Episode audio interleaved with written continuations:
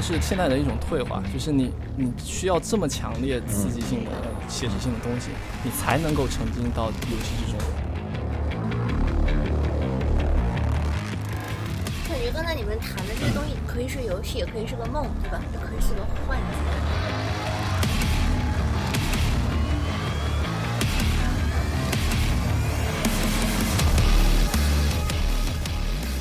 从游戏要从这个媒介和技术的角度来说的话，是比这个媒体艺术不知道高多少倍的。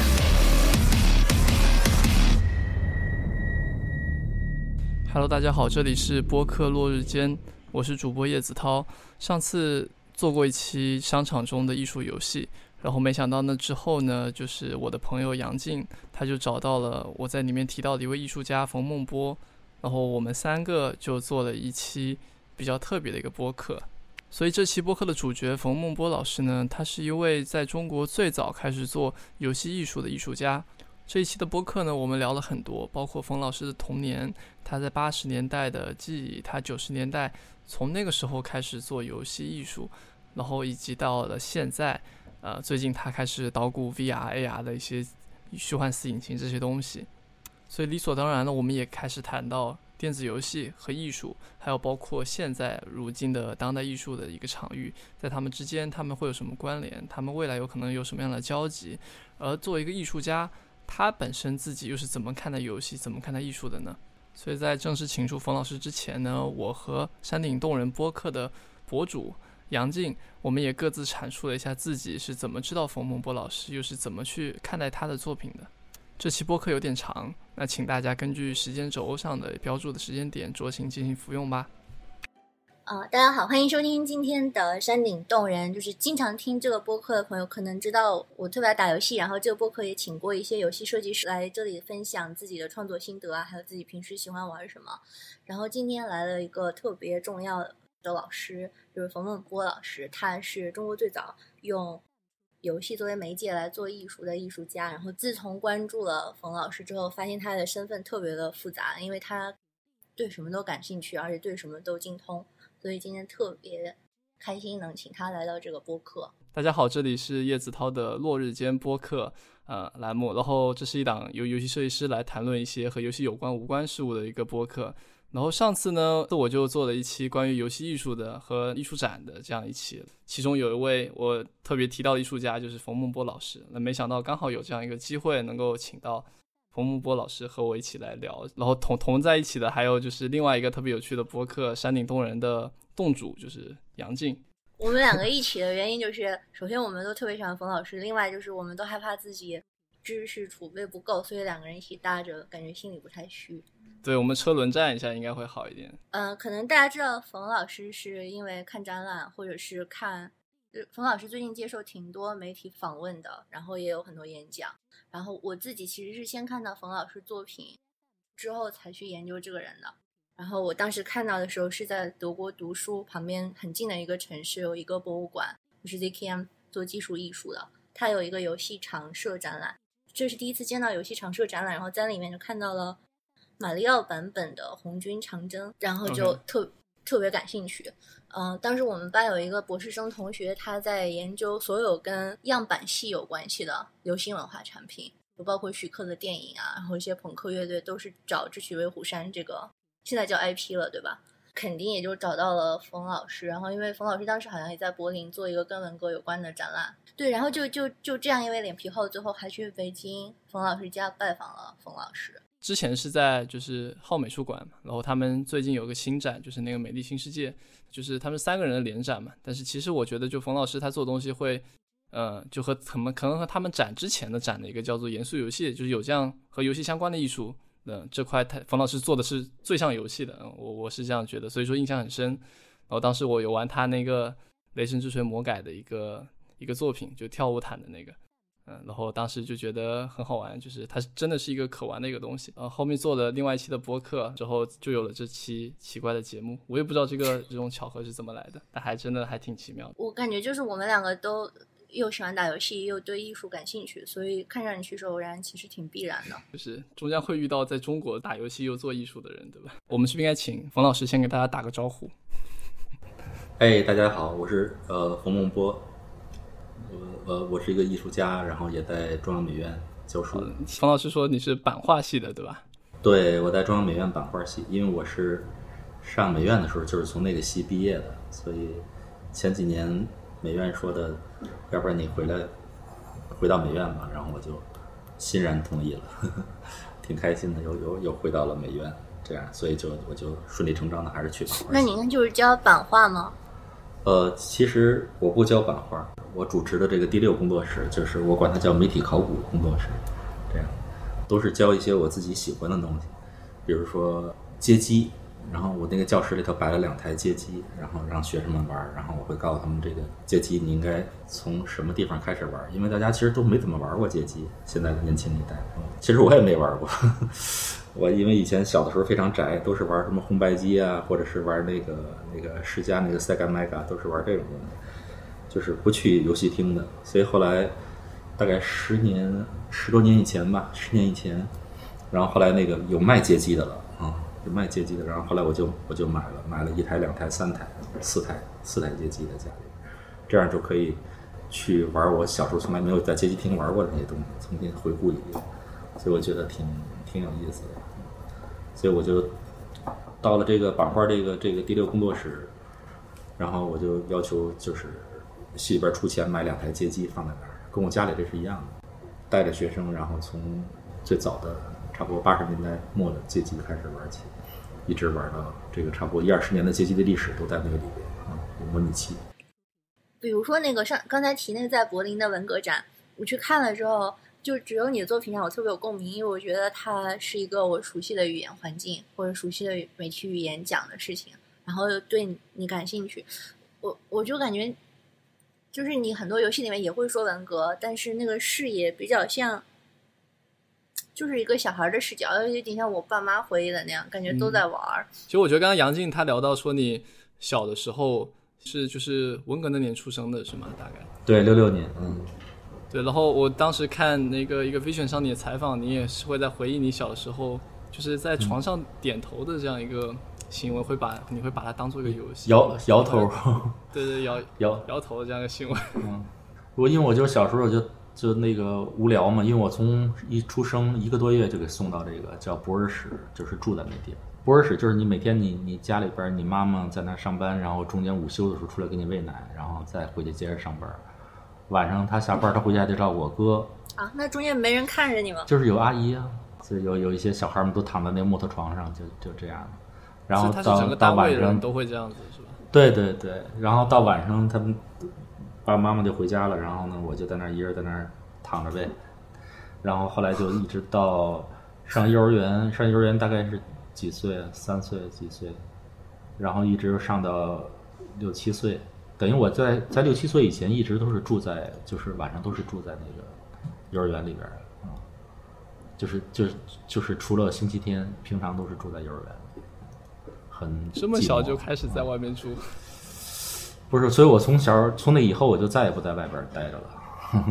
我整个大学四年都是在家里边住，然后后来也就是就是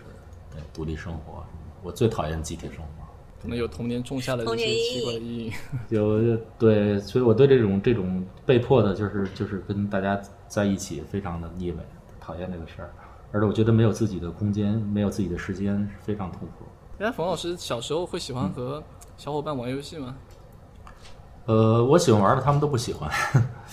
所以我跟大家不太能玩得到一块儿去。嗯，比如说他们都喜欢在，他们喜欢在街上跑，嗯，就是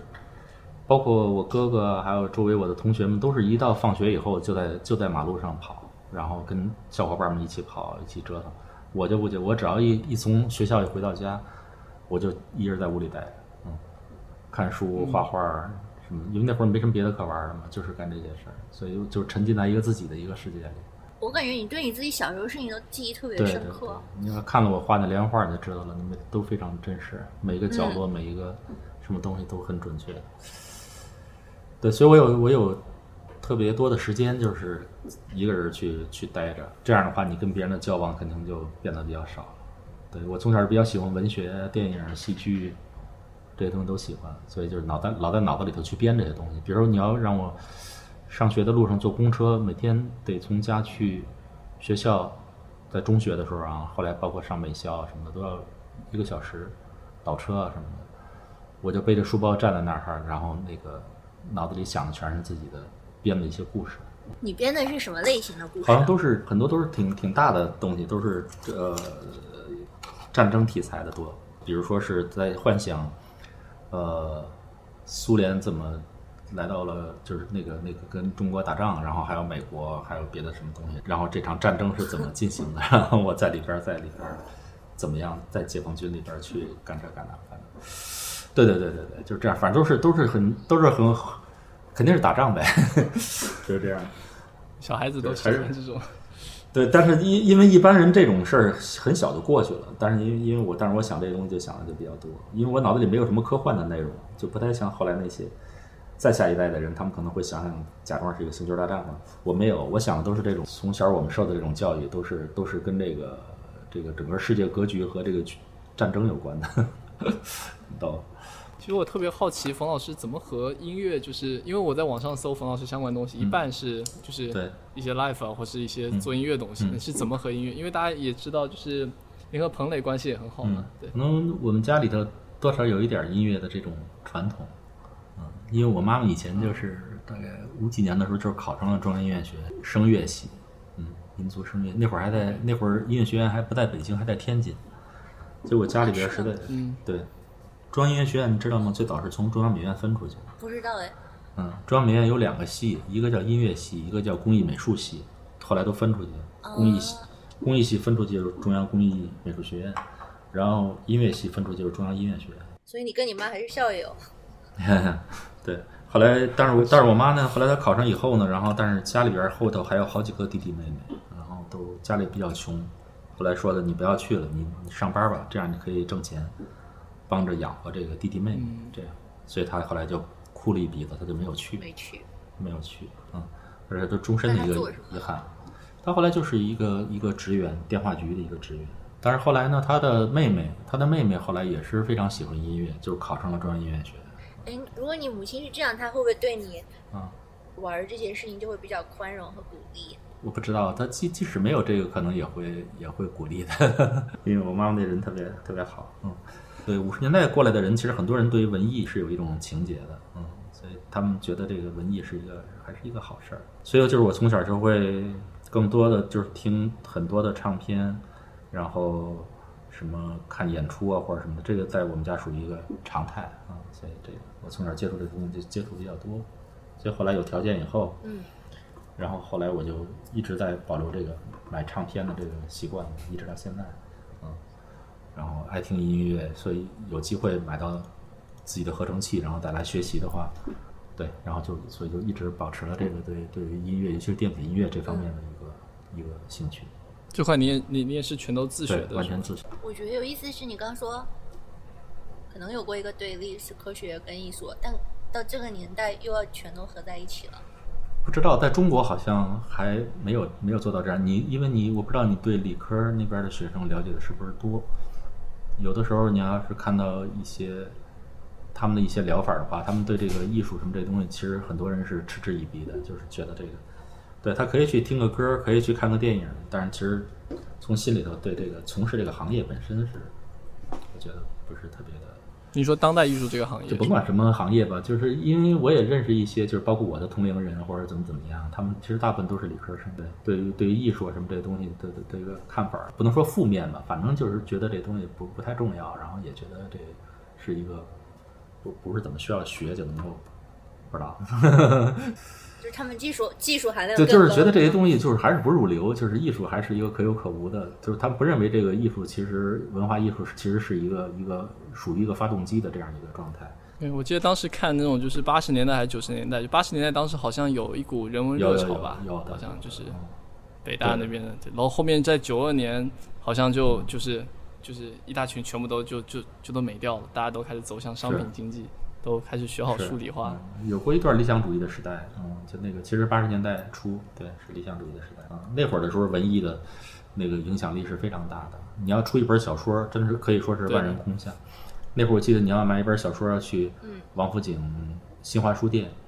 门口，你会看排几百上千人在买一本新的小说，排大队。而且没有作者签名啊，就是就是在那儿只是排队买书。然后那会儿的文学期刊，像什么《人民文学》呀、《收获》呀，然后《花城》啊，每一本儿出来的时候，那个报刊亭都会排队，而且立刻会卖光。是一个文艺工作者社会地位嗯很高的时候。超级的高，因为那会儿摇滚乐也是一样啊。你看那个那会儿，其实摇滚乐没没有什么商业，对像什么那会儿崔健啊，唐朝乐队都经常去美院做那个义务的演出。然后周末的时候，美院办的舞会其实会吸引北京的很多的青年学生，然后来玩儿。哎，那那你现在会怀念那个时代？那非常怀念。那八十年代是中国，我觉得就是八九十年代是中国最美好的那个那个年代，嗯，真的特别好。彻底的商品化之前，我觉得那段时间真的是特别美好，以后也不会有。你看，你最重要的作品都是之后的时代出现的。嗯，但其实它的积累它的它的积累还是就是从这个七八十年代的这个这个积累。呃，其实你要你要是看我的作品的话，它里边不光是有那个怀旧的那个成分，里头也有一些包括幻想或者说是胡思乱想的这种东西也挺多的，它不太受时代的这种局限。嗯哎，那当当时你说九三年你开始接触电脑和网络的时候，就是因为你嗯形容你这这一直十几年来你一直是就是起床开机，然后再关机睡觉嘛，那它是不是一个比较怎么说呢，比较自闭的一个状态？其实那段时间恰恰不自闭，就是，呃，我大学毕业以后呢，然后九一年大学毕业嘛，然后九三年去威尼斯双年展，然后后来回来以后有有钱了，有钱了以后，然后就想还是一直因为我一直都喜欢电脑这个概念好多年了，然后后来有终于有机会能够自己弄一个电脑，弄一个电脑以后，但是因为周围没有人玩电脑，然后什么资源都没有，所以你你就每天就得必须得完全扎进去，自己去钻研，包括合成器什么的。这我也周围不认识音乐家，也没有人玩这个电子音乐。怎么说？反正很辛苦，就是每天就是就是扑在这个这个里边。但是呢，那段时间也正是中国的当代艺术就是刚刚进入到这个国际视野，从九三年可以开始算，嗯，所以那个展览特别多。然后呢，所以我也是到处去参加展览啊，然后跟艺术圈的关系也很紧密。差不多到了九六、九六、九七以后，可能后来我的那个因为电脑的那个工作量就越来越大了，这样我就完全没有时间去跟他们一块玩了。他们是谁啊？就是艺术圈的这些艺术圈吧，这些朋友，嗯，哦哦，对以前我也经常出去吃吃喝喝，嗯，后来也不不出去了。因为你刚才那样说，我会觉得你一直没有把自己完全当做是艺术圈圈的人。在和我聊的时候，你也有提到说，你一直觉得做可能做当代艺术最好是一个圈外人的身份去做嘛。肯定的，什么事儿只要是一有一一作为一个一个主要生活，然后尤其是这件事同时要是你一个谋生手段的话，就会觉得特别没意思。那肯定是这样。你比如我现在一直保留着，就是说对于音乐的这种这种多年以来的这种兴趣，然后也在这上面花费了特别多的时间和精力和金钱，然后我觉得这种状态就特别的好啊，因为我我不是一个音乐家，所以我做什么东西的话，我不用那么去对，不是那种态度，遵循里面的规则。嗯对，所以他就感觉非常幸福。嗯，那那像这个艺术的这个呢，就是它就比较复杂，因为但是我因为我确实是在这个这个身份还是艺术家，所以他就还是有有很多的束缚。我已经尽可能的不受这个艺术和艺术圈的束缚了，但是呢，有的时候也是没有办法。你比如说，它的展示的渠道啊等等各方面，那还是一个在一个所谓的艺术，尤其是当代艺术的这样一个范围之内。就我们之前刚好在聊这个问题，我跟叶子涛，因为我们俩说你的游戏就是那种玩家会想玩，比如说我看一个展示版本，我就觉得不满足。我知道，比如你设计了十二关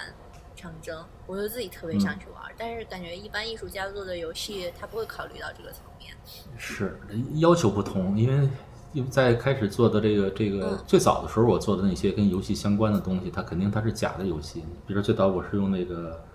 呃 Micromedia、那会儿那个软件叫 Direct 那个嗯 Director、啊那个软件，它就是一个互动软件嘛，所以你想它能做什么游戏？所以那个里头做的那个《智取威虎山》也好，什么也好，那种游戏都是一种假的。就其实是我在里边做了好多手脚，它其实是 QuickTime。是 QuickTime 呢，然后在中间做了好多的那个 Q 啊、做了好多 Q 点，然后再做热区，所以鼠标过去会变，然后你打的时候它那些东西会跟随等等，但它其实都是不是真的游戏。那会儿没办法，因为没有能做游戏的。到后来，嗯用了 Quick 以后，就是 Quick 三出来以后，然后那会儿我看到这东西还能改装，还能做 MUD，还能自己做么这些东西以后，就觉得、嗯啊，这是真的是可以做，那这这才开始啊真正八百用游戏为媒介来创作。到后来到长征那个游戏的时候，那就是一个正正八百的一个、嗯一个能做游戏的软件啊。所以这也是一步一步的这么着发展过来的，挺挺挺艰难的。但是我从最早能够用游戏来创作的时候，它的呃目标呢，就是要做成一个真正的可玩的一个游戏，而且它这个制作的水平和那个执行的效率都是按照正常的游戏那样来要求自己，不是说简单的做一个 demo，然后别人一看啊就过去了。这个研发的过程你也是自己就是自我启蒙的，呃，对，因为最早九，我想可能我那那一台 Power Mac，嗯、应该是在九五年还是九九五年，嗯，那是当时最顶尖的苹果电脑，然后包括所有的外设，什么扫描仪、激光打印机，然后数字化仪等等吧，啊，然后还有外置存储设备什么的，都是那会儿，然后我就跟他们要求就给我买了一批那个正版的软件，就包括这个 dacter。因为到九九年的时候，不是后来开始有 DB 刚刚出现，然后我就想要拍自己的电影，呃当然是战争片了啊。然后后来就再加上这个会 这个这个游戏也是那年出的 demo，然后都是在这个新的这个这个苹果电脑上面嗯来运行的。嗯因为我 PC 还玩不了那个 Quick 三的那个。这样一玩呢，我就觉得这两个东西就完全可以合并了，就是能够用电子游戏来拍电影。而且那会儿我不知道世界上有人这么干，那会儿其实大家也都是在摸索阶段，就是这种所谓 machinima，就是这种玩法。那会儿连这个词都没有。对，那那个词应该是两千嗯年以后。对啊，我是你看九九年，九九年我就就做完了。我我当时看觉得挺震撼，因为就是两个都看了。长征的那个是因为一般也玩中国游戏嘛，中国游戏特别爱做古风。忽然看到一个可能就是你是亲亲历过时代，然后又喜欢战争的人，可能不会觉得它是恶搞，就我觉得挺幽默，但是又挺现实的。嗯就是想就是还可以这样做个平台卷轴游戏的。那另外一个就感觉还是艺术家气质挺浓的，因为那个《雷神之锤三》，嗯。那是我第一次玩的游戏，就那个嗯。我是组装电脑，上面我爸的朋友不知道为什么给我装了 《雷神之锤》是。他是就是打怪物嘛，对吧？然后就特别嗯。炫的枪，然后你那个游戏里面是你自己，其实方老师谈论到一个，就是艺术家他们要做游戏，其实可能当时，呃，是就很缺少任何这种工具啊，或者这些什么游戏引擎。嗯。所所以这可能也能解释为什么可能冯老师初期的一些游戏，可能大部分都是以 mod 的形式出现的，就是可能当时的这种开发的这些手段并、嗯并不齐全嘛。但其实我觉得从这条来讲，就冯老师应该算是一个非常正儿八经的独立游戏人，因为 因为因为冯老师会做音乐，他会做美术，他也会搞程序，是吧？然后自己做游戏，就是放放在今天的这种独立游戏圈，就是一个人能够做大部分的这些事情，他也完全算得上这样一个这样一个身份了，我觉得。但我觉得对于很多大公司来讲，游戏还是一个很复杂的一个，就我刚刚跟演员说，一个很复杂工程学问题，它是很多人要合作一起才能做出这样一个大的东西的。一个人要掌握这些工具和这些技术，我觉得确实需要很大的一个精力。我看冯老师最近又在学那个 U E 四和 Unity，是是自己又打算再做一波这样的东西吗？呃，有这个想法，就是因为我其实接触 VR 的东西，大概也是九九年、九九年以后吧。然后那个蓝白 G 三出来以后，然后它就是呃上面有就已经开始有 VR 游戏了，在一个屏幕面前挥挥手，就是那会儿不是有 iMac 什么也都出来了嘛，带摄像头了。你你然后可以用手去打这打那，然后你包括你的背景，整个也是你自己的房间，然后上面屏幕上会出现一些什么太空里边的一些怪物啊，或者什么，你可以挥手去打他们。什么时候的？大概两千年左右。嗯，我看你最近在玩那个，就是任天堂的那个 Virtual Boy，很早的一个，哦对对的对对对，那个其实是世界上第一个啊，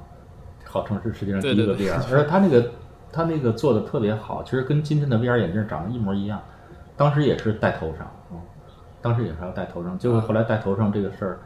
他们出了一些问题呢，然后觉得还是解决不了，因为这个这个 Virtual Boy 它它那个还要连着一堆手柄啊、线啊什么一堆事儿，后来他们就把它做了一个特别简易的一个铁丝的一个支架给架在桌子上，然后这个一下就完蛋了。就是这个架在桌子上，这个想法是完全错误的。我不不明白为什么会犯这样一个错误，所以到现在都算是任天堂的耻辱，就是算是。因为那个那个那个设计师叫什么我忘了，他死了以后，他有一个墓碑，那墓碑上他设计的所有的游戏，就是唯一没有写的就是这个《我是 boy》。嗯，我觉得特别不公平，因为这个是一个我见过的任天堂做的东西做的最好的。为什么可惜它架在桌上是一个错误的？他们最早的时候说是因为它这样子还是个头盔嘛，就是这种所谓的这种这种眼镜或者头盔这种东西。对，当时是想是戴在那个头上，但是它我不知道，就是人体工学方面做的稍微的差了一些，嗯，确实是有点戴不了。他们可能当时也没有想到怎么样在头上作为十字带，把它戴戴在头上，就嗯可能还是 就不知道为什么最后一步没做好。然后后来就就是临时做了那个架子，那个架子特别别扭，你要用过你就知道，你得趴在那个桌子上，然后把头放进去是吧？对它你你你你完全你得自己支撑着自己的这个头跟那东西靠在一起，这是不可能的，因为那东西很轻，你你稍微一顶着就往前跑。然后这这反正是嗯特别别，但是它的立体感是非常真实的，双眼视觉的。你刚才提这些缺陷，其实现在普遍的 VR 设备也还都有。VR 设备这个这个，因为我是今年才买这个这个 Vive 嘛，因为我知道前几代的这个东西戴上以后都非常难受，嗯，就是这个这个 Vive 呢，我现在戴了就是这个差不多戴了有俩礼拜了吧，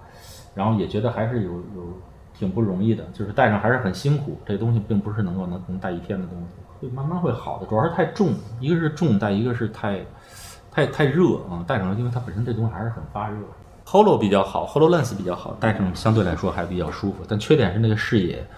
然后视野有点小，再一个就是它有那种所谓的那种彩虹效应，就是你你如果眼睛看的位置不对的话，它那颜色会一会儿发红一会儿发绿的那种。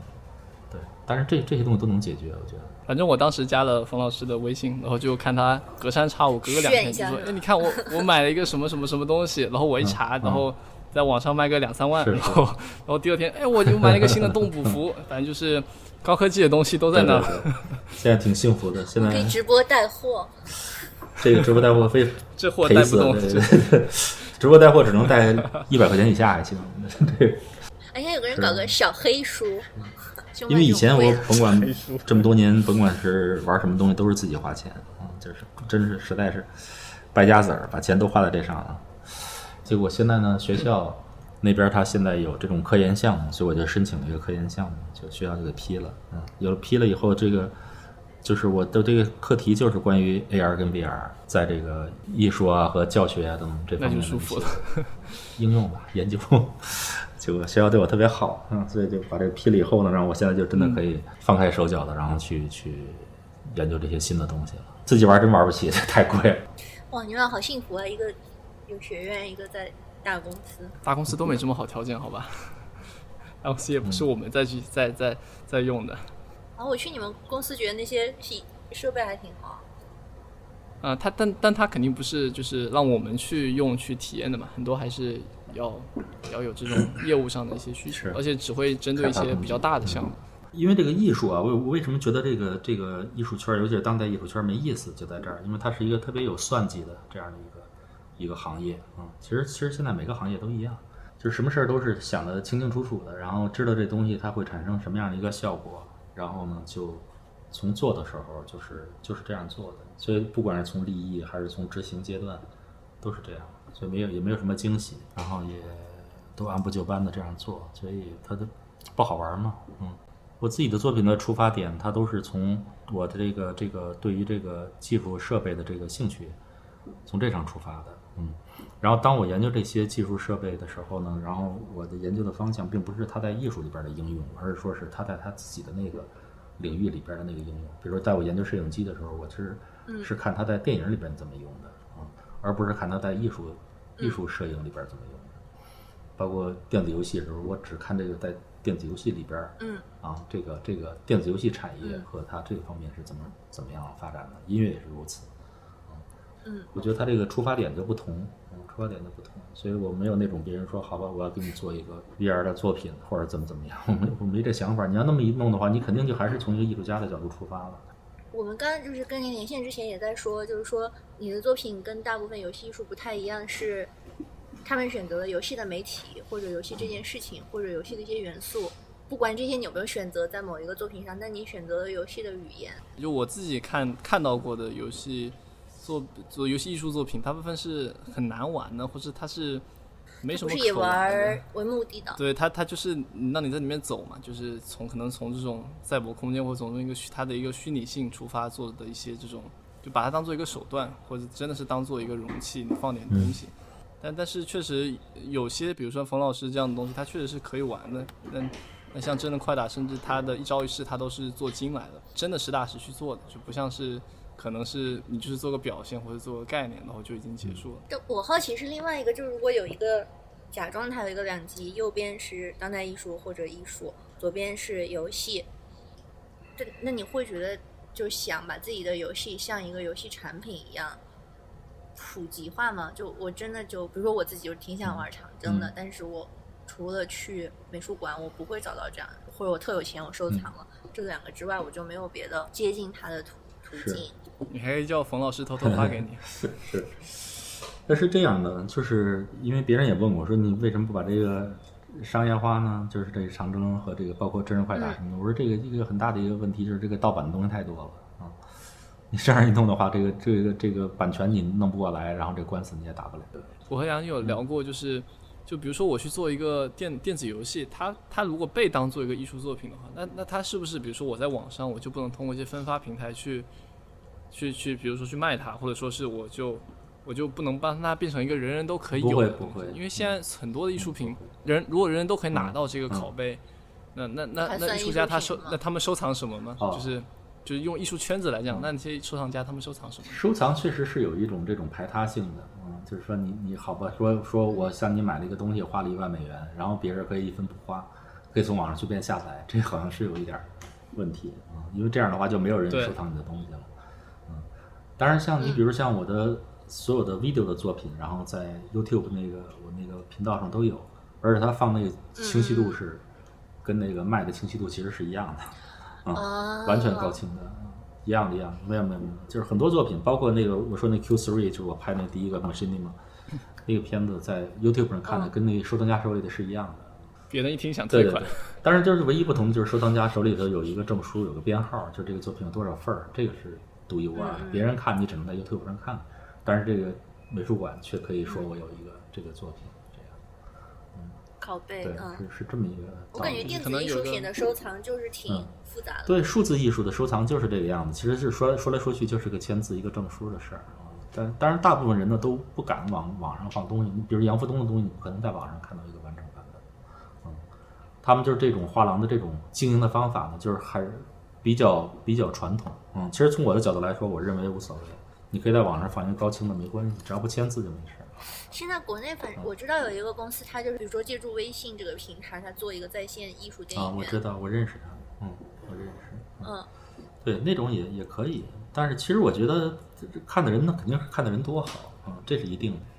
我感觉会不会艺术家本身会心虚，因为他会忽然在一个特别大的开放的市场上跟各种各样的商业产品竞争。那是一定的，因为很多艺术品，我觉得水平跟商业的那个那个完全没法比啊、你拿出去，如果在一个平台上面去，甚至拿到什么抖音、快手上的时候，你只会被骂。这种情况太多了，对，因为它没有博物馆和美术馆这样的艺术它没有那个情境，对它它没有那个情境，然后也没有一个安全的围栏，嗯，所以你你放到一个野生动物园里头，你立刻你就真的是啥也不是的，嗯，这种情况我觉得挺但比如说今年疫情这么严重的时候，美术馆又开始特别想跟 B 站啊，然后抖音、快手合作，在国内，在国外可能就是嗯 YouTube 或者 Instagram、Twitch，也听两集的，就是关注度高的就特别特别高，有的就没有任何水花就结束了。其实你放什么内容都是一样的，你不管你是美术馆还是一个一个一个那个外卖送外卖的那个这个外卖员，都是一样的。你说什么东西，并不是别人就一定要听你的，嗯，你宣传半天也别人也不一定听你的。网上就是这样，不太明白这些产业，然后包括电子游戏也好，或者一些时装，或者是一些什么品牌也好，老没事老弄个艺术展，这是什么毛病？我到现在也不明白。这个你自己好好的，你就有你自己的渠道，你在你自己的渠道里边，然后去推广宣传就挺好。为什么要往艺术里凑呢？就是这实在不理解打。个比方，比如腾讯 它去年呃前年做过在央美，叫央美，就是中央美术学院做过一个叫做功能游戏大展，基本上当时把很多腾讯能够和文化沾边的东西都放上去了。那我觉得可能外界看艺术是一个还是很高，因为其实当代艺术当代艺术圈可能营造出来一个比较有点封闭的一个环境嘛，大家可能不知道里面发生什么，大家也不明白，但是大家就觉得好像很厉害，对逼格很高，大家大家有钱的人可能下班就去约约约一下走一圈，因为其实对产业链来讲，很多人就都认为游戏是不是艺术，这个是一件需要证明，或者它是一件很纠结的一个一一个事情，嗯，所以说这个事情它就变成了一件。但可能从您您这角度来看，当代艺术圈又是一个就很没意思，或它本身也是一个一个产业，大家都跑来搅和在一起，就是因为我觉得当代艺术如果是当代艺术就是一个产业，这有什么可不承认的？对，是这样的。就好像你说电影是不是一产业，这不是废话吗？电影肯定是一个产业。那电影是不是艺术？电影是艺术，这还需要证明吗？我想的是，可能有个区别是，不管它是呃，当代艺术是不是一个产业，它会给你一个作家的身份，哪怕不是他一个人干的。但是，比如说非常工业化的这个艺术，呃，游戏啊或者电影里面，导演另说，但大家会觉得这是一个集体作品。然后有一些游戏设计师，尤其是独立游戏设计师，喜欢参加艺术性展览，就是他特别希望自己这个作者的身份被认可。而且有的时候就是用艺术的策展方式策游戏是有好处的。比如说你做一个游戏，我我是说商业一些的游戏，你可能自己迭代了好多次，在你完成之前，但那个迭代被迭掉的想法不在于它不好，可能就是难以实现，还有其他的原因。可如果你做个研究型的设计展览，你把这些都放出来，我觉得还挺有意思的。就是对从业者或者对所有搞设计的，但但其实讲真，就是行业内的很多所谓和游戏沾边、和艺术沾边的这些游戏的要素啊，都是一些就是皮上的东西。比如说，你就你就这个皮肤去和另一个东西合作，这样搞搞一个比较有设计感的皮肤，他觉得他就在做文化，在做艺术，就是很多还是在表面上。嗯做一些这种工作，这个我感觉中国的情况跟国外还有一些不同，就是中国的游戏界需要有社会责任这一层背书，不管学术还是艺术，就功能性游戏这些东西，它就改特搞得特别无私，对，寓教于乐，然后推广什么文化遗产这样的。但国外就是严肃游戏，他们它本身是有别的功能的，不是说它无私，它可能是为了政治宣传或者商业宣传，然后什么教学之类的。就是它不是为了好玩嘛，但感觉这个在中国就挺国情的。还还有一个澳大利亚人跟我说，他特别想把，想说是不是对央美特别不尊重？他想把央美的那个展览，就是原汁原味搬到澳大利亚去展一次。嗯，不是想让你看到这个游戏是什么，是想让你看到在中国游戏是什么。但我觉得其实比较奇怪的一点是我我观察一些国外的一些独立游戏创作者，他们好像和艺术非常近，就是。他们既可以是艺术家，又是动画艺术家，又是比如说那个山嘛，或是那个万物那那那那个作者，他就是一个就很有名，就做的很好的一个动画，就是就是做动画的人。他们很多就是自己啊，但他现在已经是一个非常当代艺术，是吗？是吗？他现在又又又继续跨界是吧？是的。呃，那那其实在中国很多，好像很多做独立游戏的，他们根本就不会去把，就是不会去想到艺术，就是。就感觉在国外，游戏和艺术这是很天然，他们有一些亲近关系或者新媒体，但中国好像很少能看到这样子，在两边都能比较吃得开，或是把这两个东西没分割的那么开的这样一种观点吧。可能是不是中国的当代艺术可能发展不够成成熟，或者说他的创作没有到非常就是成熟的一个环境下面？我觉得可能跟这个教育背景有关系。嗯嗯，老外的教育呢比较重视这个艺术跟人文的这方面。嗯所以他们从小就是，对这种这种这方面比较强。中国的孩子能够去做点游戏，然后会点编程或者什么的这些，还是那句话，基本上可能还是理科的学生为主。所以就是他们这个这个文艺方面的这个这方面，你你想想咱们这边的学校，你高中你怎么过来的，是吧？都是整天就是在那个教室里头应试教育，然后再上大学那几年，所以他这方面可能相对来说薄弱一些，嗯，所以脑子里头不会。往这个所谓的当代艺术这方面去想，我觉得这其实倒是一个好事儿。国外国外那些游戏艺术，包括那会儿去 ZKM 或者再去别的地方看的这种所谓游戏艺术的这种展览的时候，很多那东西也都是也都是老妪能解的那种那种很很浅的东西。我觉得，嗯，就是这种把这个艺术往这个艺把这个游戏往艺术上靠靠的那几个点，也都是闭着眼都能想出来。其实也没什么太大的。刚好你在嘛，叶子涛，我想问一下，就是你业内人士，就是观察，就在中国做游戏的主力军的人，你给他画的画像是怎么样的？就是独立游戏行业有一批人，他们是想做游戏的，就他们可能，呃，我比如说我见过很多很多，真的很多，就是很多清华计算机系的学生出国去学游戏设计，然后，啊，然后再回国的，然后但但是但是真正加入游戏行业、互联网行业的很多可能是可能是冲着高薪或是冲着这个职业前景去的，就可能他们，嗯、比如说网易他招人，他大部分都会招九八五二幺幺的学生，那甚甚至说你没有玩过游戏也没关系，那为什么？因为你可能因为你他们习惯的努力嘛，习惯的勤奋，可能进去他们好用，嗯这这对他们可以学，他们就就就就直接去学就好了。嗯，但其实因为在游戏策划，在某些角度来讲，某游戏策划和产品经理很像，就是你去做个你你去做个嗯游戏，某种意义上你其实和去做其他互联网产品是类似的，所以其实很多就是一些互联网的从业者。那你做游戏开发的人，他们可能是从小喜欢玩游戏的人，但他们可能就是就比如说我认识一些人，他们就是说我想做，我我小时候玩的很多游戏，我想做出那给这样带给大家带来快乐的，像什么对，什么像像一个是像什么什么游戏，就是给大家带来快乐游戏。但是，一般如果他们呃有这样的想法进入游戏行业，通常他们很容易被劝退，因为他们可能做着做着就觉得我在做的东西并不像我小时候做的那样东西啊，就我做的产品，嗯它它它它真的好玩吗？就是，所以我觉得它还是一个被就很多资本去投进去，然后嗯，然后使得这里面很多东西就是产生了很大的一个变形的这样的一个产业吧。我也不知道它和当代艺术产业哪哪哪个比较糟糕。听了都挺倒霉的。国外有个游戏发行商，他们发特别特别就 B 级片特别靠等的那种游戏，就是叫 Devolver Digital。然后他们最近上了一个那个免费的游戏，是他们整个公司发的一个，就是他们把他们就是因为疫情嘛，所以他们把他们的游戏发布会直接做成了一个虚拟一个展览。这个展览它可以直接在 Steam 上下载，直接打开玩。我觉得这有点就是，但但是不是有可能电子游戏展览就是应该是这样？它可能就是在，就是把整个展览的过程，它可以是一个做成一个这样的游戏化，是一样这种可能去中心化，也去这种所谓神圣空间的这样的一个地方。嗯对，游戏展不太一样，因为游戏展很多人是喜欢去的游戏展的现场，因为他能够呃实地的去玩到一些，因为他那个每一个游戏人家还是为了这个专门配的硬件，嗯、或者怎么样的话，你肯定那个体验水平比较高，对吧？更甭提 VR 啊什么 AR 这种东西。再一个，它也是对也有社交的事儿，还有 cosplay，还有什么各种各样周周边啊，周边也是很很大的一个吸引力。我儿子那会儿就专门跑到上海去看游戏，嗨，反正就是线上线下都有它这个存在的这个理由，然后确实有一些线下有一些不可代替的一些地方。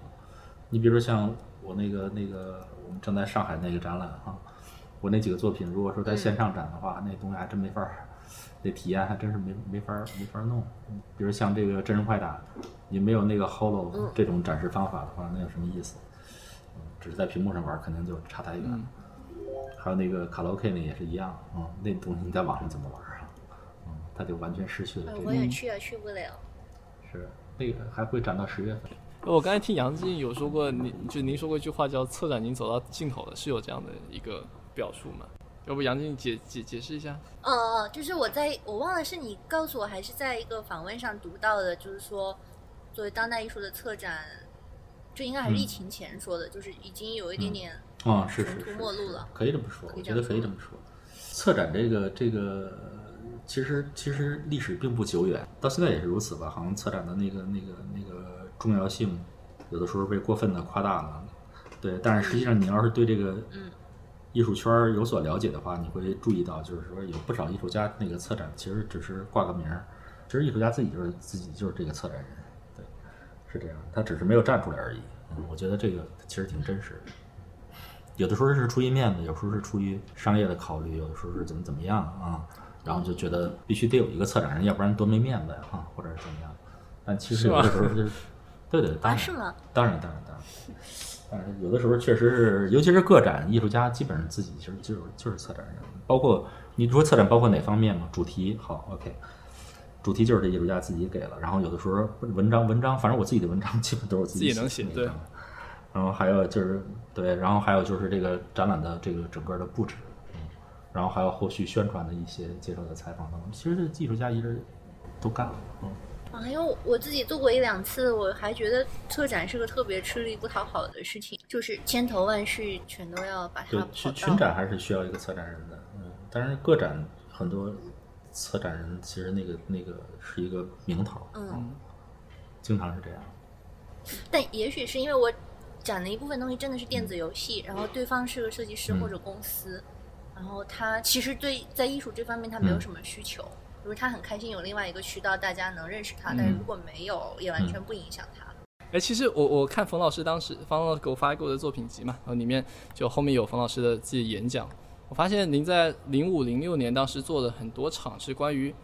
游戏和新媒体艺术的，嗯，要不就是游戏作为艺术的这样一个演讲。那当时刚好是当时刚好是社会对游戏污名化很重的一个时候，那然后国家又发布什么游戏机禁令，就是外国游戏机你都不能在国内就是出出出正版，就只知道前段时间可能才慢慢变松。当当时老师是怎么怎么从什 什么角度去讲这个事情？当当时社会上大家都对游戏都没有什么认知，或游戏就是沉迷和网瘾的时候，那那些演讲基本都是在国外，你 OK 看那个都是在什么 什好么，诚实啊！好诚实啊。对，在英国、在美国都是在那种那种地方讲的，嗯，然后在国内可能讲，也就是在中央美院讲过讲过一次这种。是因为从我的角度来说的话，我我一直都觉得游戏是好事儿，然后在在我们家也是，孩子们从小玩游戏，我从不反对，所以就家里边都是有最新的游戏机、软件、硬件都有，所以就是我觉得玩游戏是一个是是一个特别必修课，嗯，这个东西是一个特别有意思的事儿。哎，那冯老师玩过现在是手游吗？就是那种免费游戏吗？呃，不不没有 没有什么？这是我这是我唯一没有碰过的，我因为我受不了那个操作的那种感觉，我觉得特别难受，就是在这个手机上能玩这东西。因为很多所谓我们在说的，我们在觉得有问题的东西，恰恰是也是最多人现在中国最多人在玩的，就是这些手机的免费游戏，因为它的这个商业模式就是你免费进去，然后你可以无限的在里面充钱成长。这这个是我有一点儿受不了的这种这种玩法，就是我不能明白这个游戏还得靠充钱才能够得到你的要的东西，我说这个 乐趣就太小了。嗯，也可能这种乐趣我体会不到。你是钱太多了，不需要。我们小时候都是单机游戏，而且都是最狠的时候还连存都不能存，就是你这次打不过去，你只能怪自己手气不好，我得还得再接着再练，然后可能过了一个月，然后把它打通了，这样每次都是从头开始。那这个就是实在是太硬核了，所以习惯于这种玩法，觉得游戏就应该是这样。街机也是，反正你打不过去，它就打不过去呗，那你没什么可抱怨的，就是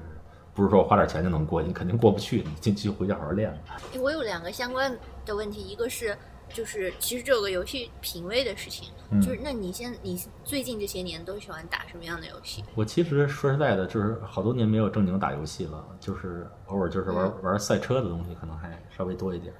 赛车射击偶尔玩玩，但是但是赛车还是比较比较多。你自己有分析过为什么是两这两种类型的游戏吗？我可能平常用脑过度了，所以在玩游戏的时候，我就有点儿现在耐心有点儿不够。但是赛车就一盘一盘玩嘛，这东西没有什么没有什么，就是这种这种，对，最多也就是把这车再打出来，就这样。像我儿子玩的那种游戏，都是那种大型的游戏，一玩都是几百个小时的，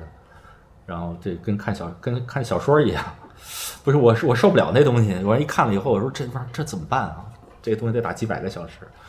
就是我说你在我说这个乐趣何在？他说这跟看小说一样。我说哦，这样我就明白了。嗯你对叙事故事驱动的不是特别感兴趣？嗯，没兴趣。嗯，我其实对这个游戏里边对这个故事驱动的这种这种游戏呢，一直都是提不起兴趣来。嗯，并不是这些游戏做的不好，而是我自己的这个嗯，这个这个兴趣不在这上面。嗯我还是喜欢这种比较动作性强的东西。因为因为其其实有有设计师会认为故事对于游戏只是一个可有可无的一个皮而已，就是其实就是会有这样的游戏是这其实其。实不是，我觉得我觉得不是，我觉得现在年轻一代，像我儿子他们这一代是正正经看漫画，然后动画，这样成长起来，轻小说，这这一代人来说的话，他们对这种游戏的需求是一个刚需，就是这种有有非常复杂的故事情节，甚至能玩好几遍，从另外一个角度再玩一遍的这种。他们有这种刚需，多周目嗯所以我觉得我是我其实我其实是最近是开始有时候在问他这些事儿，所以我是认识到这个这个是一个游戏的一个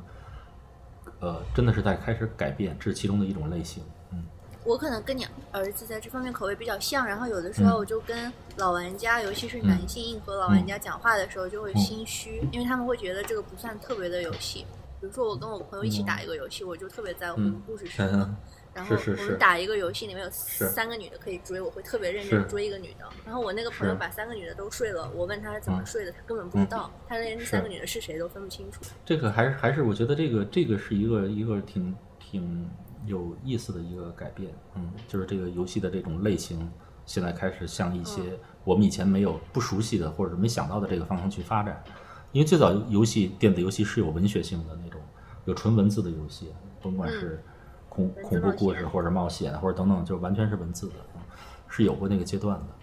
然后后来呢，就是变成那种就是弱智化的这种，就是像我喜欢玩那种硬核游戏啊，还是一个主流啊。但是现在我也挺高兴看到这种文学性的这种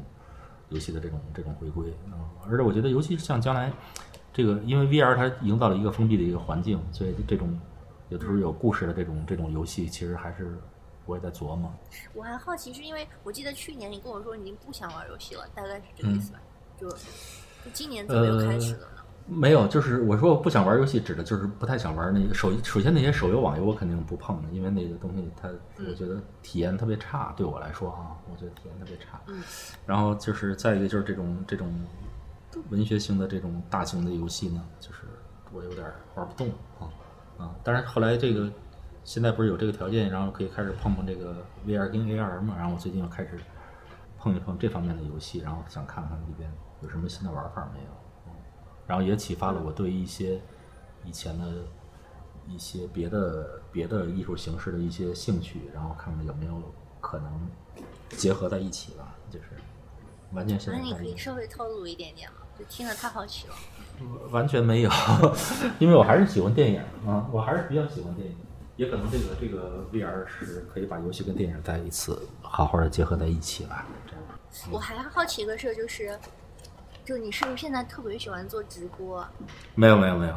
我那个那会儿做直播是因为就是有这个快手的那个活动，尤伦斯的那个那个活动，然后后来嗯我跟快手呢，后来就就关系挺好，然后后来他们就嗯支持支持我，然后我就改造了我的工作室，然后建立了一个多机位的这样一个完全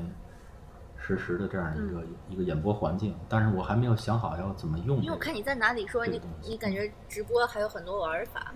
对，一定有有一定一定有的，嗯，因为直播它有一个特点，就是说它首先是一个实时的一个一个，你可以说是一个演出活动啊啊，然后同时呢，它又是一个没有见到真实的观众的，它这个环境是在你自己所完全可控的一个熟悉的一个自己的环境之内，但是呢，却观众却是虚拟的，甚至对你完全看不到观众的反应啊，你最多能看到有几行字儿或者怎么样。它是一种非常奇妙的一种感觉，你知道吗？当你演出的时候，你面对着一些虚拟的观众，然后你还在想象他们的一种反应，这个这个事儿还真挺怪，嗯没有，我还想不到有任何一种别的形式跟他能够类似的哈，这是一个唯一的东西。嗯，这相相当独特，我觉得。嗯，我感觉跟一般艺术家跟受众连接的方式是完全不一样的，对吧？不一样，直播而且面对的观众非常杂，他这东西你你不能控制别人进来啊，这个不是邀请制的。我看他们留言各种各样的。哦，那可不，所以就是，而且我是主要是靠这一套东西呢，现在已经对这个网络上的摄影机这种这种用法呢，然后有了一个新的一个理解。因为我现在这几台摄影机都可以直接连在网线上，然后也可以从远程去控制啊，等等等等。因为多机位也是我一直都比较喜欢的一个一个媒介。啊嗯。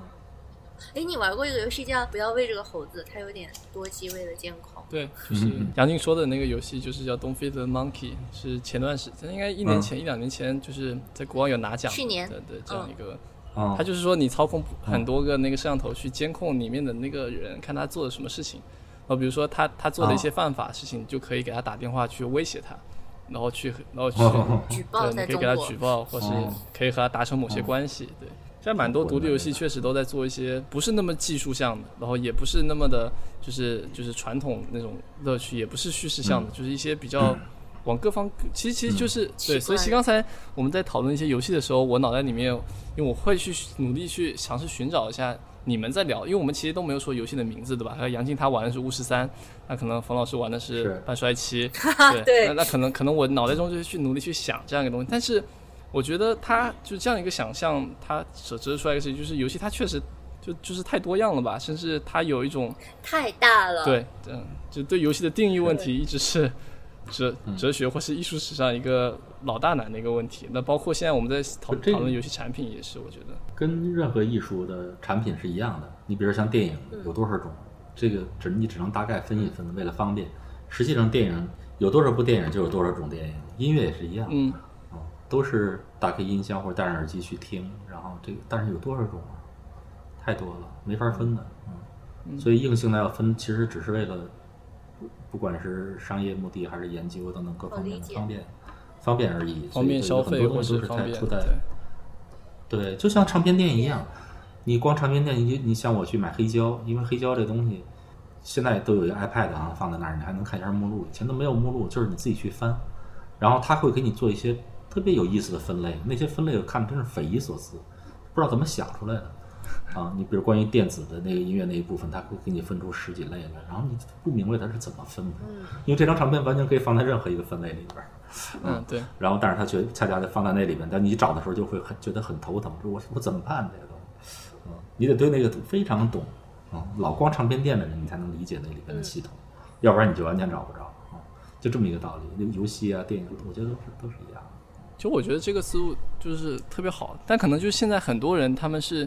就冲着类型去做游戏的，就是一开始就说我要做一个什么样的，我是横版过关，我是横版解谜，然后玩家他们也接接受这套语语语言，对吧？对，方便方便。你要去 Steam 也是，你要找游戏的话，你那样找的肯定不是方便，要不然你，嗯，这我我是习惯于就是在里边儿胡翻，就是根本不分类，就从上往下卷卷卷。我看着哪个题目觉得逗，然后那个题图比较逗，我就点进去看一眼。嗯所以我觉得挺好，就是冯老师讲的说，就是游戏开始往各种各样的方向发展了，有一种去类型化的一个倾向。比如前段时间那个，嗯。就是一个很喜欢电影的一个日本游戏制作人，不知道冯老师知不知道，就是小岛秀夫，他做了一个死亡，他做了《死亡搁浅》，然后大家很难去形容是。它是一个什么样的游戏或什么类的一个游戏。对，然后还还有像宫崎英高做一个黑魂，然后大家会把这个就以这个游戏把它叫做一个品类，叫做它是魂 like 系列的游戏，就很多游戏把它说对对对对开创一个类型，这也是一种对多牛逼啊！是。前两天有朋友还跟我说呢，说你说说你你玩你玩魂吗？我说我什么叫魂？他给我解释一下。哦，我我说我儿子玩，我看他玩。那我我我其实从这点，我我我我我稍微绕回来，就是我就想到冯老师当时说他零五年之后开始重新加上绘画嘛，就是因为你当时这边你是说你你觉得你有种被电脑和网络异化的感觉，然后你就打算先离开这类的媒体艺术，那你是就是你你当时是怎么样的感觉？你最后又是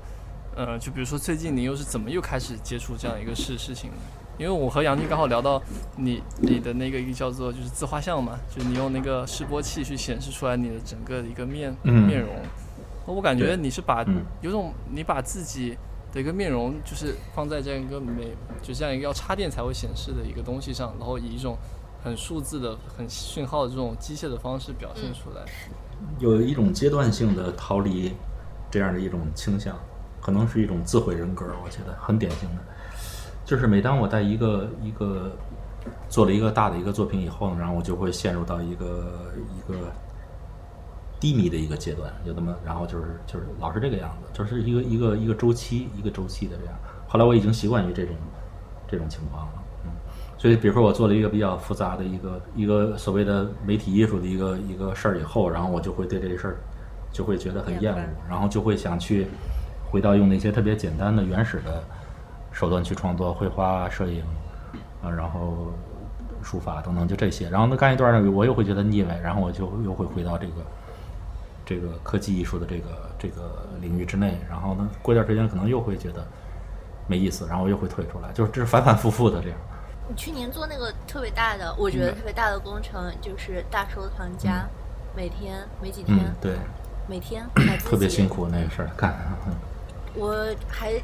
觉得挺不可思议的，因为每天都能做，嗯。写一遍自己收藏的东西，然后而且关键问题是写的特别的精细，它是一部百科全书，因为因为关于我自己的嗯、作品的呃文章啊什么特别少，我觉得可能是这个这个知识储备和这个兴趣，然后就是相差都比较多，所以我在聊别聊什么或者什么，呃，别人也不知道我在说什么，也不知道我在干什么，所以就按照人家自己的那一套去写，最后出来东西以后都是模棱两可，就没有一个东西说在点子上。所以我就想，因为我我天天都在学习东西嘛，然后也是在做的这个作品的过程都很漫长、很复杂，然后它有特别多的，其实它有它的脉络，也有它的来源，嗯，当然当然非常散乱。所以后来我一想，我可能可以通过这个办法来写一部百科全书，就把我自己的这个到底对什么东西有兴趣，然后我这个从里边得到了什么样的乐趣，然后进行过什么样的研究的工作等等等等，当然都是没有用的事儿哈。然后把这个东西写出来，然后我觉得就它是很有。它它就是一个很有意思的一个作品，对我来说啊，所以这是我的一个算是我的这这一辈子里头最重要的作品之一，其实是这个这本书。在公众号“大收藏家冯木波”里面，每篇都有。哦，我觉得你要问可以看到是吧？看到，应该有出版物。快写完了，嗯，物对吗？会有会有，嗯嗯。那有写了两百九十多期了吧？还有几期，然后凑我我给自己定的目标是三百，三百对，嗯，写完三百以后，然后就可以，我可以停下来接着干别的事儿了。因为我我这个习惯是，我要不做完一件事儿以后，我老觉得欠着这个，这个这个事儿完不成，我别的事情不能完全投入精力。嗯，我把这个弄完了以后，我就可以去踏踏实实干别的事儿。嗯，后几篇太难写了，嗯，为啥？就后边几篇都是重头的，哦，都是重头的，然后那那东西尤尤其难写，所以我就留在最后了，嗯，所以那那几篇都比较比较难写，所以就好几个月都没更新了。嗯那你觉得做完这事儿，基本上做完这事儿，你对自己有什么嗯不一样的认识吗？没有没有，就是，但是这个 这个这个大收藏家这个这个公号呢，其实出乎我的意料，就是看的人非常多，嗯嗯。因为他现在的其实订阅的人不到五千人，四五四千多，不到五千人。嗯。但是其实看的真正看过的人，可能我估计是几倍于这个数量，因为每一个见到我的人，后来都都叫我大收藏家，然后后来都说冯老师，我看过，我我好多我完全不认识的人啊，都这样说，就是可见这个书就是其实看的人还是挺多的。嗯，而且太杂了，就是随便可以覆盖到一个人群。今天是唱对片，，就明太游太戏机，太杂了或者是。花瓶儿。吃喝玩乐什么都有，反正对人情世故、七情六欲，然后各种东西都有。因为我刚才想说，我我我我可能可能嗯，就是不没有那种收藏家的那种 这种经历嘛，所以我就觉得说，嗯呃，像像冯老师玩这么多东西，家里有这么多的东西，嗯那你会觉得自己被这些东西所所累嘛？就是有的时候是这样，因为现在不是在大家讲极简主义或讲这种就是断舍离是东西占有的越少越好，最好是是是占有或存在嘛，对。是我们家是太乱了，就是那个，因为后来是为了这个直播的这个事儿的话，我被迫要把这个这个工作室给清出一个块一块面积来。这正好这个清完了以后，现在有这个 VR 的事儿了，它也需要一个空间，嗯所以就在这个这个挺辛苦的，就是保持这一块地方还能够走起来，这挺不容易的。因为讲你要看了我那个书，你就知道了，你就知道我有多少东西。嗯。但是你知道吗？叶子涛更可怕，他的计划都是三千开始的，就是最小数目是三千。没有，就是我本来本就是比如说我想做我想做三千个游戏的，就是啊就是破就是原原原型嘛，我可能就会先定一个这样的一个数数字，或是、明白呃就是做一些事情可能会以这样一个去做，但但当然我当然我觉得很难去做完，因为你、嗯因为因为人一生可能就三千就是三十年就是十十年嘛，嗯，是，嗯，嗯，没事儿，你先先说出来没关系，可以随时改主意，可以随时改主意。我这定三百是。因为看对我三百可能是好一点的。我当时定三百是因为我想一年三百六十五天嘛，因那个你刨去点儿那个休息几天是吧？休息对休息几天，然后就差不多够了。结果还是超过了，超过了半年，但已经很可怕了。就是那个有的文章因为规模还是挺大的，所以就是嗯能够能够写这么多也不容易了。现在有算了一下，要出版的话就两千多页。哇，嗯，那我买不起了。对，那书一个，就那书我要找钱嘛，这样我出了书可以送给大家，要要不然的话，这个哇，真的啊、估计没人买，这太太贵了。这个三本儿，三就是三卷，这个每一本儿跟就是一个字典，我当我当时用三千是因为我当时对就一念三千这种东西，就是它这概念我会比较喜欢，会比较迷嘛。就是它同时又是多样的，但它又是一的，就会对这个东西会觉得挺着迷的。是挺好，就是把游戏当日记了，挺好。有什么任任何一个小闪光都把它做一游戏，挺好。送三千本书给别人，送三千本书挺好的。哎，其实其实我自己的感觉是因为我现在看到太多的游戏产品嘛，他们可能是虎头蛇尾。是。就比如说你先做一个游戏机制，然后后面你可能就憋不出来想法，你就开始凑时间。对。因为玩家他可能买这东西，他就已经预估了我要玩五十个小时，然后我要玩五个小时，玩不玩超过两个小时我就退款，对吧？他有这样的规规矩的。是。那那我就觉得。这这个不是很糟糕吗？就是你又不尊重玩家时间，你也不尊重自自己的时间，所以其实我我自己是想做一些比较短的东西的，因为挺好。但是可能就是这个东西，那大家会觉得，那大家凭凭凭什么买你啊？那现在市面上可能也没有类似这样的东西，所以所以你就一次卖给他三千个，那我就直接穷了，那我一生只能做一笔买卖。他他就是这样，就是当你把这个东西要跟你的这个。包括你的收入等等各方面要挂钩的时候，你就会受到很多的束缚。就是除非你是一个纯粹的有别的谋生方式，然后这个游戏就是作为一个一个一个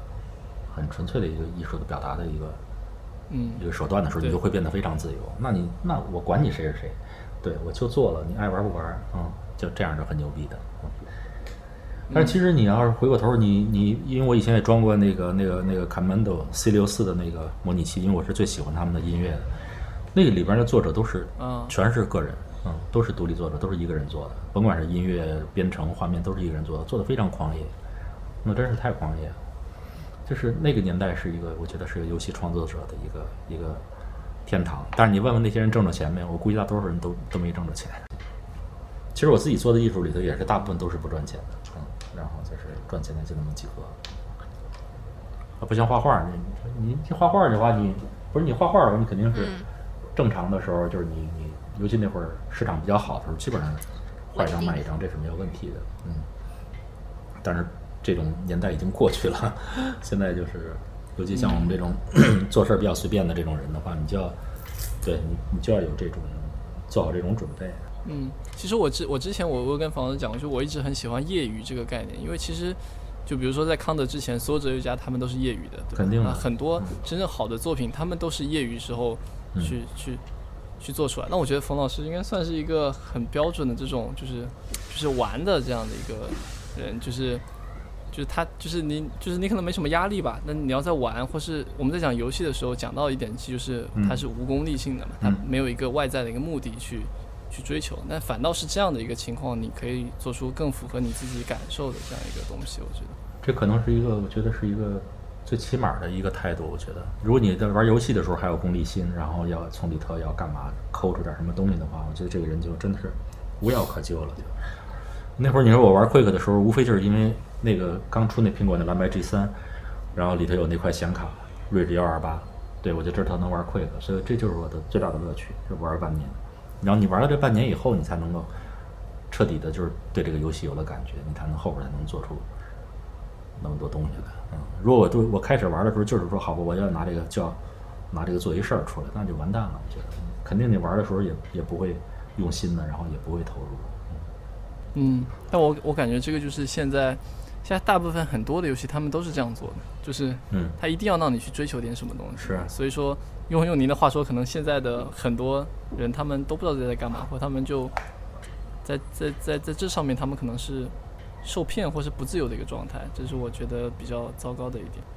是每年的，其实电影、音乐、游戏等等各方面都会出一些有一些出人意料的一些一些特别有意思的东西出来，然后你就会看到那些人其实他是真正是。对这个事儿是有感觉的，然后确实也是有想法、有话要说，而且找到了一个合适的方式来表达的。每年都有，嗯，让很让人惊喜的那些东西。但是这些东西确实是挺少的，多数东西都无非是一个行业产品，包括艺术也是一样。嗯，感觉冯老师在帮我们给艺术界祛魅。是啊，就是这，所以刚才就说到这个，说这个甭管是什么品牌也好，什么的东西，现在老要找。找艺术，然后我就觉得特纳闷，我说艺术这是一个我们自己都觉得没意思的一个一个坑，为什么别人还要这样？后来觉得你刚才其实也说了一些，我觉得也有道理。你比如说，像好多，甭管是品牌也好，企业也好，或者怎么样的话，其实他们在行业之内，不管他是已经是行业领袖，或者说是一个行业里面做的相对还不错的这些，但其实他都没有得到他应有的那种所谓的尊重，然后或者说是得到一种他对于文化啊等等那方面的一个所谓的幻想。嗯，然后这时候艺术呢，其实艺术圈是一个门槛儿挺低的一个一个行业，就很容易进入这个这个行业。好，你要说找个美术馆，咱们弄一个品牌来弄一个展览，那高高兴兴就答应了，其实也花不了几个钱儿，相当于你在网上投放一次广告，可能十分之一的钱就够了，而且还挺挺开心的。收藏家也是一样，很多人聊到收藏家，好多收藏家其实也就是花个几万块钱买张小照片儿或者买张小画儿，现在市场低迷嘛，都特便宜。然后你就能得到一个 VIP 的待遇，每次展览、开幕式什么的，他都会给你发消息，然后你可以过来开幕式喝个酒、吃个饭，牛逼一下。你在别的行业，你开玩笑，你买块表也不行，你也没有这种待遇。这么一说，好像是是收藏家很值哦。对，就当 现在当收藏家是最值的，所以为什么所有的那那些人都要号称自己是收藏家？其实你问他你收藏什么了？他其实啥也没有，其实就是每次开幕式的时候来过来晃一下，然后别人还得。画廊呢就挺惨的，然后就都还得老哄着你，因为他也不知道你到底是谁。我我我认识一些朋友，他们就三五万的往游戏里面充，那我我觉得他们应该去买点画。那当然了，你想三五万充游戏里边，你你三五万买张照片、买张画的话，你以后去这种博览会什么，你就是你就是 VIP 啊！开玩笑，你游戏得花三五万，你什么都不是。对，我想再问冯老师一个问题啊，就是其实还是那个老生常谈问题，或是其实就一一一个是游戏和艺术。嗯，你是怎么看这两个东西的？嗯，当然可能不是东西啊。嗯，那第二个就是再细说一点。嗯，那如果是新媒体和电脑游戏这两个，新媒体艺术和电脑游戏啊，这这两个东西你又是怎么看的？嗯，就一个可能比较大。嗯，说它是不是艺术啊，或者说它是怎么样一种？好，就是也蛮想听听从业者的意见。对，就从我自己的角度来说，我觉得游戏跟艺术之间没有一个一个一个。一刀两断的这样的一个明确的分界线，对我来说是没有的，因为不知道你说是算是开放也好，算是什么也好，因为我一直都从觉得我从这个电子游戏里边学到的东西是最多的，甭管是早期的游戏，还是包括比较新的各种各样的游戏里边，我我看了以后总会有启发啊，然后在看的过程，看别人玩也好，自己玩也好的话，我每次都能受到启发，嗯，然后又说跟这个呃。这个媒体艺术之间这个关系的话，对，这就更是无话可说了。我觉得要从游戏要从这个媒介和技术的角度来说的话，是比这个媒体艺术不知道高多少倍的这么一个 一个一个位置。在我来说，嗯，就是媒体艺术肯定是在游戏的这个后面追着走，还说实在的还不一定能追得上。你说现在这个这个 VR 跟 AR 目前已经仅有的这些作品啊，其实量还是很有限的啊。就是里边，我觉得给我带来的这种这种启发，尤其是在从这个呃技术应用这方面展示出来这种可能性的话，现在的媒体艺术根本就做不到这一点，嗯，差得太远太远。所以很多艺术也包括媒体艺术，都做的东西都很肤浅。就是我觉得一个很大的一个问题，就是说，其实当然了，艺术家多数人都是单枪匹马的这样这样单干，就像我这样的人，嗯。然后有个别的呢，他是比较会经营，然后可以去找到机构啊，或者是怎么样，品牌出点钱哈，这样来说，然后可以雇个团队等等，嗯，这样也有。但是其实你看他最后做出那个东西，跟真正的这个游戏行业的这个标杆相比的话，我觉得还是有很大的距离的。嗯，你包括我自己做的游戏，然后那个甭管是三 D 的还是这个二维的或者怎么样的，跟我心目中的那些就是这具有这个这个这这这种。英雄水平的这种，啊，游戏的这种杰作相比的话，我觉得差了跟这十万八千里。嗯，差这是什么游戏啊？你比如说，你就说横版过关，就是像类似像这样的游戏的话，我们玩过那么多的横版过关的那种那种大作。那你说那长征，我那长征那跟他人家那比，那不是差太远了吗？啊，就是咱们就光说从这个技术的这个角度来说的话，我觉得实在是差得太远了。因为这里边确实就是只有卢月在那儿做做程序，然后。摆弄点什么动画啊等等这些，然后我在这边弄这个故事啊，弄音乐，然后还有一些别的乱七八糟，嗯，就是还是还是就是从这个按照工业水平来要求的话，我们这东西还其实是一个还是一个业余的一种一种水平，只是因为它这个呃它面向的这个这个这个观众啊，这个这个这个所在的这个圈儿不太一样，因为艺术圈里头是没有这种这种作品的啊，所以这种作品呢，然后在艺术圈里头，它就会引起一个比较大的一个反响，然后对是这样。如果你要拿到游戏圈去，咱们公平的就把这个扔到这个 Steam 上去，让别人去花钱去买这个游戏，那你就会看到这个这个跟这种游戏里边杰作的这个区别了。在这一点上，我这脑子是非常清醒的，嗯。我从来就没有说过，就是说我这比你那个、那个、那个游戏那东西强多了，因为我这是艺术，我对，因为我这是一艺术啊，我这在 ZKM 展过，我这在在 MoMA 展过什么，我从来不会这么说的，你知道吗？对，嗯，所以对对于我来说呢，就是这个媒体艺术跟这个这个游戏行业之间的这个关系呢，就是这个样子了，嗯，所以我觉得游戏没必要跟这个这个当代艺术这个圈去掺和，你游戏你只要你在你那个。把游戏做好，然后你面向的是面向的是这个玩家，然后这个就好。嗯，其实你自己就已经是艺术，你不用再去纠结别的了。而对于像我这样的艺术家来说的话，当你想要使用游戏来创作的时候，我觉得这个要求是完全是无限的，嗯，上不封顶的这样一个一个状态。嗯，所以就是说，当然条件所限，就是说你一个人怎么能跟一个一个一个呃。有悠久历史的，或者是对大规模的一个公司去相比，当然个人创作也有他个人创作的那些特点，也有它的灵活性，然后也有它的优势所在。所以呢，我觉得，呃，并不是因为有了这些这些技术啊等等这些方面的这个这个高标准的这个要求，然后个人就不能创作了啊，完全不是这个样子。所以还是有很大的一个空间，然后来用游戏作为媒介进行创作，这就是我的一个。基本的认识。我我听起来，我觉得冯老师是不是觉得工业水平是一件很关键的事情？就对于媒媒介艺术来说，这是一个矛盾的一个说法，就相当于是画画一样，就是说，好吧，你是不是画人？就是一个画画的人，必须要学会解剖学，然后学会透视，学会色彩，等等等等等等，这一套就按照米开朗基罗 那个年代的人，或者是。现代主义的那一套来要求你啊，你对自己是不是有这样的一个要求，然后才能才开始从事创作？肯定不是这样子，因为像杜尚什么那些人，他们出来以后就认为绘画这东西根本就是瞎掰，就这东西跟艺术一点关系都没有，你就是个画画的。嗯，那我们怎么来来来认识这件事儿呢？那还要什么美术学院，对不对？嗯，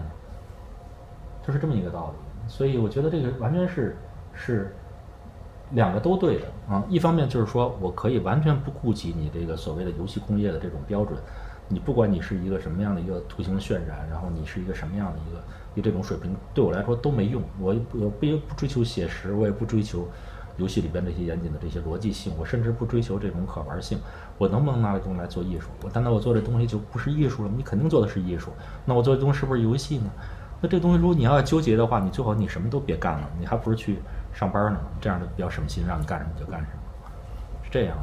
所以我觉得从我自己来说呢，因为我自己的特点习惯是对于这个这个这个技术啊这些这些设备的东西呢非常的有兴趣，然后呢对于它所达到这种所谓的工业水平呢也特别的有研究，而且我觉得这两个东西如果能够结合在一起，可能恰恰比较符合我创作的一个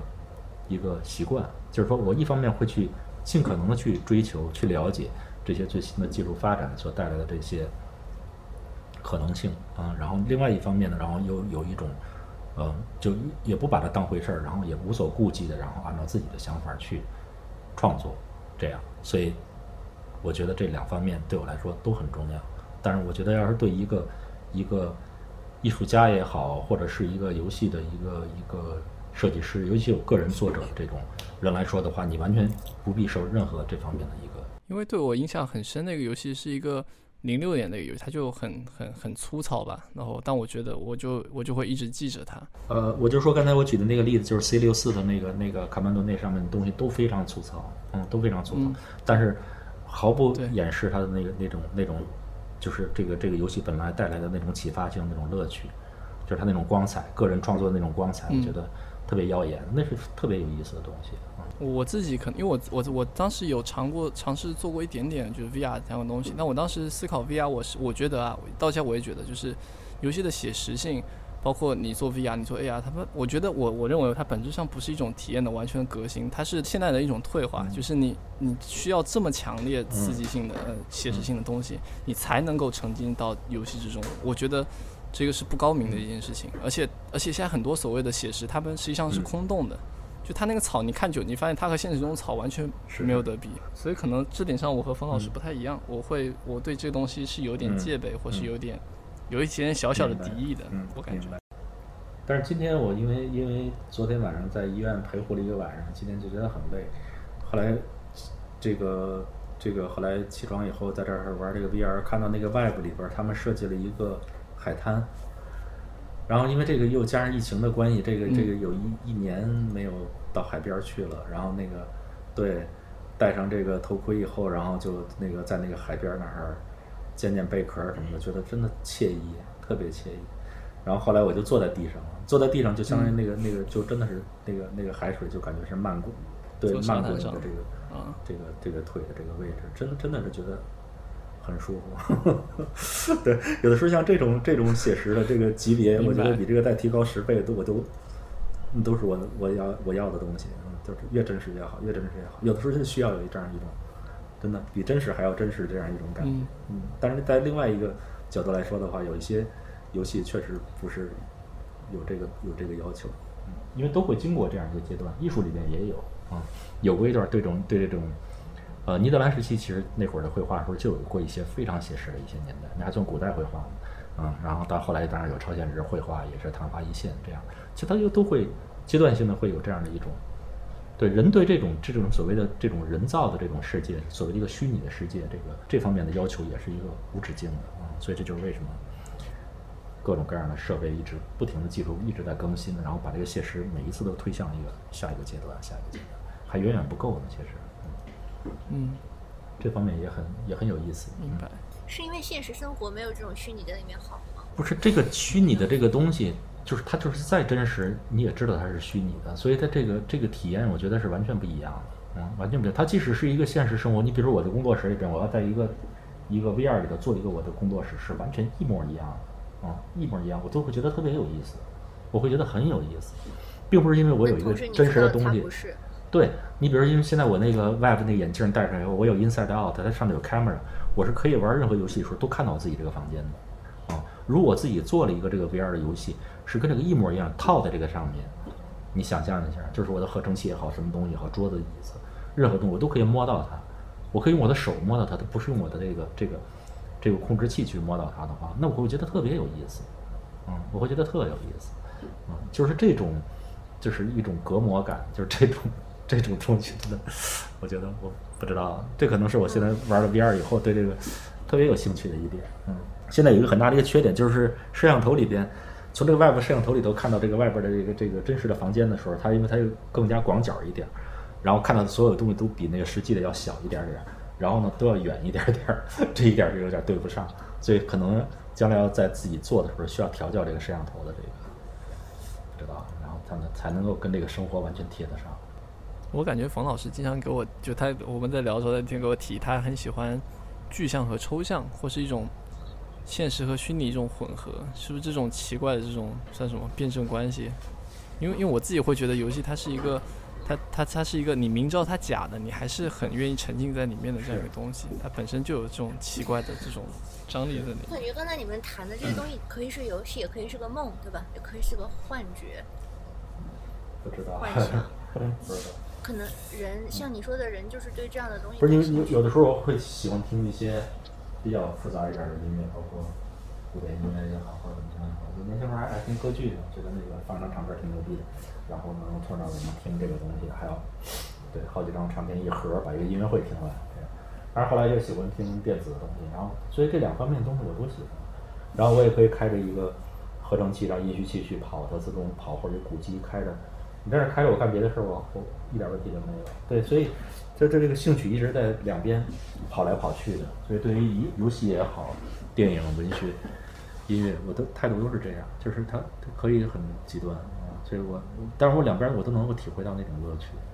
所以我觉得你们其实更更是年轻一代，就是就是完全就没有必要的受这种我刚听东西的束缚，尤其是这种类型化的这种这种产业化的这种束缚。是应该是我觉得离他越远越好，就是完全不用去考虑他。变成了老师教书的状态。没有没有没有没有，就他独立游戏也是一样，就是这“独立”这个词儿其实是一个特别的、特别侮辱性的词，都不能提。就像就像彭磊似的，你要问他说那个你是独立音乐人吗？他就会说哎呀吐了。然后你要说什么地下的，他听着就更倒霉了。这这个以前我们都是这么过来的，我们以前都算是什么先锋艺术家、地下艺术家，什么什么前卫或者什么诸如此类的。然后音乐那边更倒霉，因为就是啥都什么机会都没有，所以只能叫地下音乐人。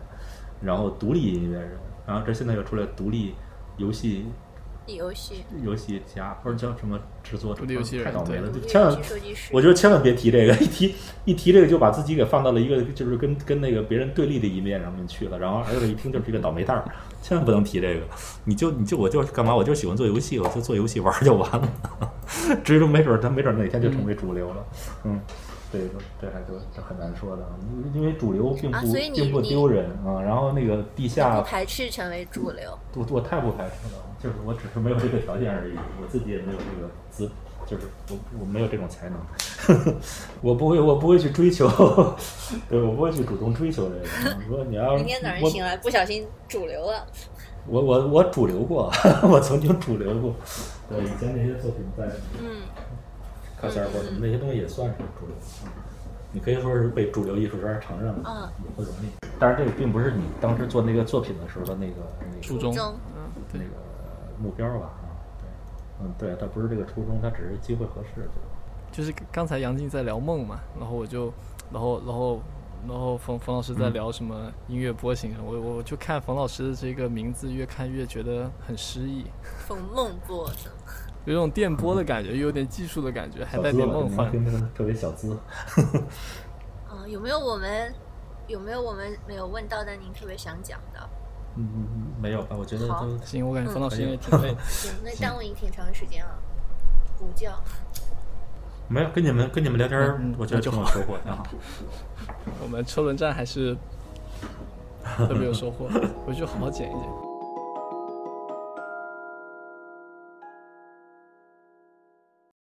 嗯，非常感谢听到最后的观众朋友们。然后现在看起来，这些播客的长度已经和当初呃臆想中的一呃想要做那种播客短小的长度已经有很大的区别，背但但也不算背离的初衷吧。就可能也逐渐在制作的过程中感受到了播客它所对应的那种，就对时间不那么敏感，然后更舒服，呃，信息量更不那么多的一个状态吧。然后最近除了录间之外呢，就是还和两位朋友做后戏，呃，然后包括和杨静一起录这期《山顶洞人》，然后之后可能也会有机会去和其他的播客博主进行合作，我感到非常开心。